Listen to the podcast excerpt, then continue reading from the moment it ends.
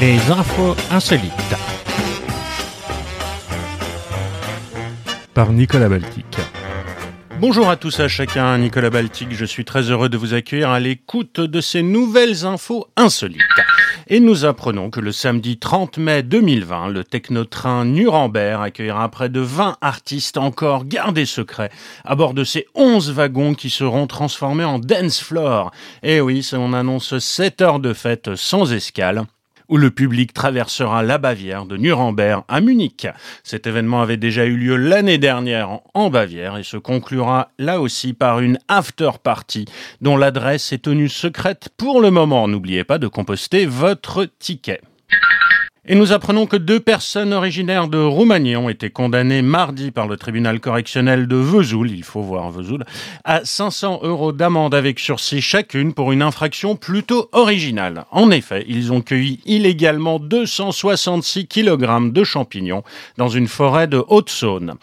Alors en Haute-Saône, le code forestier autorise la cueillette de 5 kg de champignons par personne, mais au-delà de 10 kg, cette récolte trop abondante devient un délit. Je ne suis pas allé vérifier, j'ai pas revu mes cours de droit pénal spécial pour savoir ce qu'il en était de ceux qui en récolteraient 7 par exemple. Alors les prévenus âgés de 22 et 60 ans n'étaient pas présents à leur procès, mais ils ont été représentés et ils ont été reconnus coupables d'avoir dirigé cette cueillette donc de 266 kilos de cèpes en octobre dans la forêt de Corn Bay. C'est donc dans la Haute-Saône avec la participation d'une quarantaine de cueilleurs romains, là ça devient moins rigolo, payant environ 3 euros le kilo. Et oui, les deux prévenus jugé mardi avait été interpellé en octobre par la gendarmerie avec une douzaine d'autres personnes et un total de 400 kilos de champignons cueillis illégalement ont été saisis en une semaine. Ces champignons saisis ont été donnés à des associations caritatives qui, j'imagine, en ont fait de succulentes sauces. Les autres cueilleurs, euh, six d'entre eux, étaient condamnés eux à 300 euros d'amende dans le cadre d'une ordonnance pénale. C'était une forme de plaidé coupable. Par ailleurs, nous apprenons aussi qu'une information judiciaire pour traite d'êtres humains est toujours en cours pour confondre les responsables de ce réseau qui exploite la misère de tous ces gens, a indiqué le procureur de la République de Vesoul. Bouffe toujours, mais ce coup-ci nous partons en Australie où une sexagénaire est décédée alors qu'elle participait à un concours du plus gros mangeur de gâteaux à l'occasion de la fête nationale, avons-nous appris auprès des médias locaux. C'est la chaîne publique ABC qui indique que cette femme de 60 ans a fait dimanche après-midi un malaise dans un pub du Queensland, c'est dans le nord-est hein, de l'Australie, juste après avoir mangé un Lamington, c'est un gâteau très australien, constitué d'un cube de génoise enrobé de chocolat et saupoudré de de coco. Une ambulance a été appelée, la dame a été emmenée dans un hôpital de la ville côtière de Hervey Bay où elle est décédée hélas. Elle était engagée dans le concours du plus gros mangeur de Lamington et de tourte à la viande organisé chaque année par le Beach House Hotel à l'occasion de l'Australia Day. Dans un message posté sur Facebook, le personnel et la direction de l'hôtel présentent leurs plus sincères condoléances aux amis et à la famille de la défunte. Nous nous joignons à eux. Nous apprenons qu'en Iran, qui a définitivement des soucis avec ses avions, et eh bien ce coup-ci, c'est un avion de ligne iranien qui a fait une sortie de piste lors de son atterrissage et a fini sa course sur une autoroute. Heureusement, sans faire de victimes ce coup-ci. Ça s'est passé à Bandar el Mahnar, dans le sud-ouest de l'Iran. Et oui, le pilote a posé l'appareil trop tard, ce qui a conduit l'appareil à sortir de la piste et à s'arrêter sur un boulevard adjacent à un aéroport, a rapporté la télévision. Les 135 passagers et l'équipage de l'avion, qui est un McDonnell Douglas MD-83, hein, pour changer des Boeing, euh, de la compagnie aérienne Caspian Airlines, sont sortis indemnes de cette accident.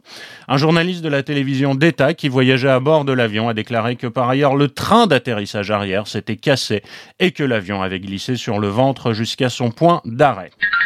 Aviation toujours, la célèbre série Star Trek, connue pour avoir inspiré notre culture et notre technologie, se retrouve maintenant suspectée d'avoir déteint sur l'armée américaine. En effet, le logo de la nouvelle force de l'espace, dévoilé en fin de semaine dernière, rappelle un blason utilisé dans l'univers de la science-fiction. Le président Donald Trump, en s'en souvient, a révélé dans un tweet le logo de la sixième branche des forces armées des États-Unis, dont il est à l'origine hein, de la création. Il s'agit d'une flèche pointée vers le surplombant une planète sur fond d'étoiles. C'est un logo très similaire à celui de la Starfleet, la flotte spatiale de l'univers de Star Trek qui existe depuis 1966. La ressemblance a évidemment provoqué amusement et moquerie sur hein, tous les réseaux sociaux, ce qui visiblement a poussé le Pentagone à publier un communiqué un peu justificatif.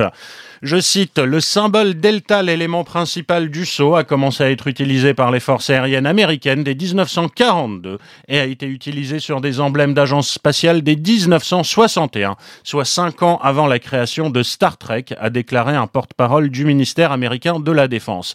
Nous savons toutefois très bien que la seule raison de la création de cette euh, Starfleet, ou en tout cas de ces forces armées spatiales américaines, est la raison que Donald Trump, lui aussi, veut avoir un costume de Space Marine. Transport encore. Alors ce coup-ci, c'est une histoire qui ne manque pas de sel. Euh, pardon. Alors c'est contrôlé sur une trottinette électrique équipée d'une place assise qu'un homme a été condamné par le tribunal de police de Dijon à 120 euros d'amende parce qu'il avait un véhicule non conforme, a-t-on appris, de sources judiciaires. À l'époque des faits, il y avait encore un grand flou juridique sur les trottinettes électriques, a rappelé la justice, indiquant que le véhicule contrôlé avait été considéré comme non conforme pour la voie publique.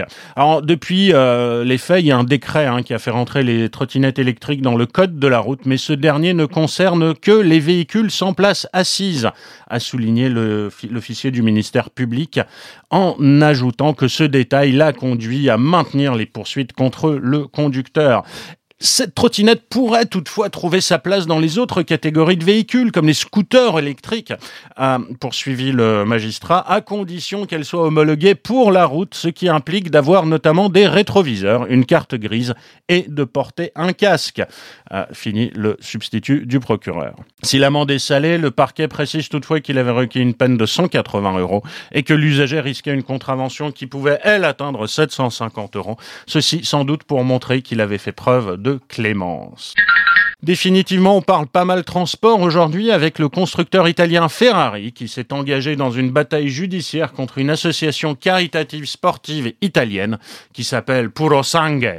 Le nom qu'il entend Ferrari, donné à son futur SUV, a-t-on appris euh, la semaine dernière auprès de l'avocat de cette association. Puro Sangue est une association sportive. Elle a choisi ce nom parce qu'elle croit dans le sport propre. Son nom veut dire sang pur. Hein dans le sens pas de dopage, a expliqué l'avocat de l'association.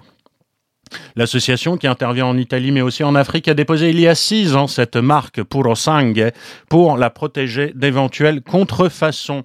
Mais l'année dernière, Ferrari a déposé également ce nom pour son futur 4x4 urbain de luxe qui se veut être un véritable pur sang et qui devra arriver sur le marché dans les prochaines années. Alors l'association est entrée en contact avec le constructeur, ils ont expliqué qu'ils avaient une marque de vêtements et de chaussures à ce nom en partenariat avec Adidas. Ferrari aurait proposé un accord, mais la somme était ridicule, annonce l'avocat de l'association. L'association a alors décidé de contester au niveau européen l'enregistrement du nom par Ferrari, qui a riposté en lançant diverses procédures, notamment en Italie. Et ça, c'est le Financial Times qui nous apprend ça. En effet, Ferrari assure que l'enregistrement du nom de l'association devra être retiré parce que la marque n'a pas utilisé été utilisé pardon, ces dernières années, ce que évidemment conteste l'association. Une première audience aura lieu à Bologne devant le tribunal le 5 mars. C'est David contre Goliath, ils ont de l'argent que nous n'avons pas. Les gens de l'association sont amers parce qu'ils ne comprennent pas pourquoi Ferrari veut dépenser tout cet argent en procès alors qu'un accord pourrait facilement être trouvé a ajouté l'avocat qui défend l'association. Euh, Ferrari a annoncé qu'il ne commentait pas les affaires judiciaires en cours. États-Unis. Alors aux États-Unis, les États-Unis, les Américains sont en campagne électorale et comme d'habitude, ça génère d'étonnants moments what the fuck? Notamment un hashtag Hot Girls for Bernie, les filles sexy pour Bernie si vous voulez, est devenu viral sur Twitter le 24 janvier. En effet, à grand renfort de selfies, de nombreuses jeunes filles revendiquées, euh, jolies, hein, ont expliqué pourquoi elles soutenaient le candidat qui lui euh, se revendique comme étant socialiste. Les filles sexy ont besoin d'assurance maladie, a tweeté l'une d'entre elles. Prendre l'argent des riches, c'est si sexy, a rajouté l'autre. On voit bien que le vieux Bernie cherche un moyen comme un autre pour intéresser les masses à la politique. Nous apprenons aussi que le ciblage électoral est un art et non une science. En effet, c'est le directeur de la campagne de Donald Trump qui a indiqué avoir reçu des SMS l'appelant à voter pour Bernie Sanders. Euh, je me sens presque mal pour le Parti démocrate et Bernie Sanders d'avoir des données si mauvaises. Si vous pensez que mon numéro de téléphone est un soutien potentiel de Bernie, vous gaspillez des tonnes d'argent. C'est moqué Brad Parscale euh, en publiant une capture d'écran des SMS qu'il avait reçus. Donne la patte. Et oui, c'est une vidéo qui montre Michael Bloomberg hein, euh, de New York qui était en campagne dans le Vermont en pleine opération de séduction et de serrage de pince. Le multimilliardaire, ancien maire de la Big Pomme, a voulu saluer un gros toutou après avoir dit bonjour à son maître et a très maladroitement secoué la gueule du canidé pendant quelques secondes avant de reprendre ses esprits et de caresser l'animal comme il se doit. Comme le reste du pays, la classe politique américaine s'est émue de la disparition euh, du basketteur Kobe Bryant, mort à 41 ans dans un accident d'hélicoptère. Et là, c'est le candidat démocrate Andrew Young, qui est connu hein, pour son amour du basket, qui a notamment estimé que la NBA devrait changer son logo pour rendre hommage à l'ancienne star des Lakers.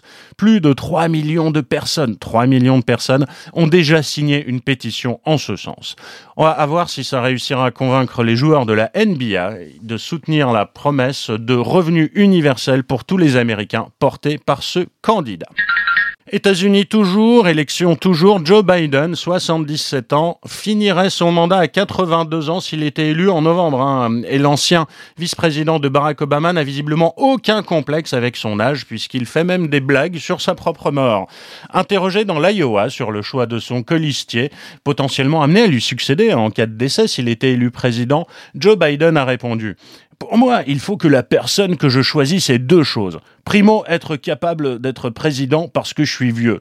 Non, sérieusement, a-t-il poursuivi alors que la foule se mettait à rire? Dieu merci, je suis en bonne santé, je m'entretiens, mais on ne sait jamais. On ne sait jamais ce qui peut se passer. Et oui, on pourrait même imaginer que Biden pourrait être élu. Politique toujours, mais ce coup-ci en France, le maire n'en revient toujours pas. La commune de Montézic dans l'Aveyron a reçu un leg inopiné de 14 millions d'euros d'un enfant du village qui a fait fortune sur la côte d'Azur, a-t-on appris, auprès de la mairie. Le généreux donateur, un homme d'affaires qui n'a jamais vécu dans le village pourtant, n'avait informé personne de ses volontés, a raconté le maire de ce village.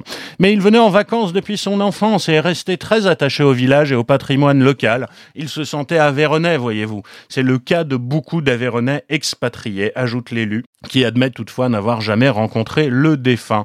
Le maire a été informé de ce legs fin 2018, mais n'a fait part de ce magnifique don à ses quelques 200 administrés que lors de sa cérémonie des vœux il y a quelques jours. J'ai attendu le temps que le notaire vérifie qu'il n'y avait pas d'héritier. Je voulais avoir la ceinture et les bretelles, a-t-il déclaré. Les 14 millions d'euros, précise le maire, correspondent à une estimation de la valeur d'immeubles et d'appartements à Levallois-Perret en région parisienne et à Cannes. Le cadeau n'a pas convaincu René euh, Lavastrou, hein, qui est le maire de ce village, de solliciter un nouveau mandat lors des municipales de mars. Je vais pas gérer ça, je me représente pas. La future équipe municipale en fera bon usage, assure-t-il. Montézic, hein, qui a un budget annuel de 800 000 euros, est une commune plutôt prospère, qui a une centrale hydroélectrique proche, hein, qui lui euh, permet de mettre du beurre dans les épinards, mais enfin, 14 millions, euh, c'est pas rien non plus. Terroir toujours, l'Assemblée nationale a voté jeudi dernier une proposition de loi introduisant la notion de patrimoine sensoriel des campagnes dans le droit français, alors que bruit et effluves campagnards se sont retrouvés au centre de divers litiges pour nuisances ces derniers mois, vous vous en souvenez sans doute. Chants de coq, de cigales, mais aussi odeur de fumier entrent désormais dans le code de l'environnement comme faisant partie des milieux naturels. Une protection que les députés espèrent dissuasive en matière de plainte pour nuisance. Les avocats vont pouvoir prévenir leurs clients. Attention, il y a un patrimoine sensoriel protégé, on risque de se faire bananer, estime le député à l'origine de ce texte. C'est des plaintes qui sont familières pour ce député qui a lui-même fait l'objet de poursuites par ses voisins entre 2010 et 2014 après avoir racheté une exploitation.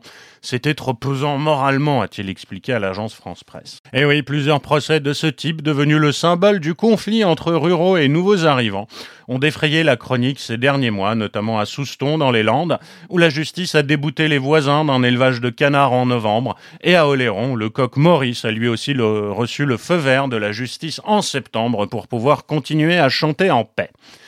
Le texte prévoit également un inventaire des terroirs, des bruits et des odeurs caractéristiques que l'on veut protéger au nom du patrimoine sensoriel. Sur nos petits chemins ruraux, il y a des bouses. Ça fait partie intégrante de la vie rurale. Et les gens le découvrent. Mais ça sent Eh oui, lance le député, regrettant un, je cite, étonnant conflit de sociologie. Le député de Lozère a salué un véritable travail de co-construction de ce texte entre le Conseil d'État, sollicité en amont par sécurité juridique, les ministères et députés. Ça, ça change de la réforme des retraites. Le ministre de la Culture, celui dont personne ne se souvient de son nom, a apporté le soutien du gouvernement à cette initiative la semaine dernière. Nos vaches, nos poulets et nos cochons pourront continuer à animer nos campagnes. C'est aussi réjoui mardi dans l'hémicycle la porte-parole du gouvernement. Ce coup-ci, nous partons en Indonésie, mais on reste toujours dans la thématique animalière. En effet, les autorités offrent une récompense à quiconque pourra venir en aide à un crocodile marin ayant un pneu de moto coincé autour du cou et survivre à l'expérience. Le courageux chasseur de crocodiles touchera une somme en liquide. Le reptile mesure quand même 4 mètres de long et il a l'air un peu vénère. C'est les autorités de Palu, la capitale de la province de Sulawesi centrale, qui ont essayé en vain depuis des années de trouver un moyen de dégager la diabetam. Après la diffusion d'une vidéo la montrant en train d'essayer d'aspirer de l'air et puis limite de s'étouffer. Certains s'étaient inquiétés du fait que le pneu était en train de tuer lentement l'animal. Le gouverneur de la province a ordonné à son agence de protection de l'environnement qui manque cruellement de moyens de trouver une solution. L'agence n'a pas donné de détails sur la récompense, mais son chef a affirmé qu'il paierait la récompense de sa propre poche. Il a aussi souligné qu'il ne lançait pas un appel à des amateurs à s'occuper du crocodile, mais s'adressait plutôt à des spécialistes de la faune sauvage. Nous demandons au grand public de ne pas s'approcher du crocodile, ni de s'approcher de son habitat, a déclaré donc ce directeur de l'agence de protection des ressources. Si vous avez une idée sur comment euh, libérer ce crocodile et que vous êtes évidemment un spécialiste de la faune sauvage, nous tenons à votre disposition les coordonnées de l'agence de protection des ressources de cette gentille, sympathique province. C'est tout pour aujourd'hui. On se retrouve la semaine prochaine pour de nouvelles infos insolites. D'ici là, je vous souhaite une excellente bonne fin de journée à tous et à chacun. À bientôt pour de nouvelles aventures insolites. C'était Nicolas Baltic. À très bientôt.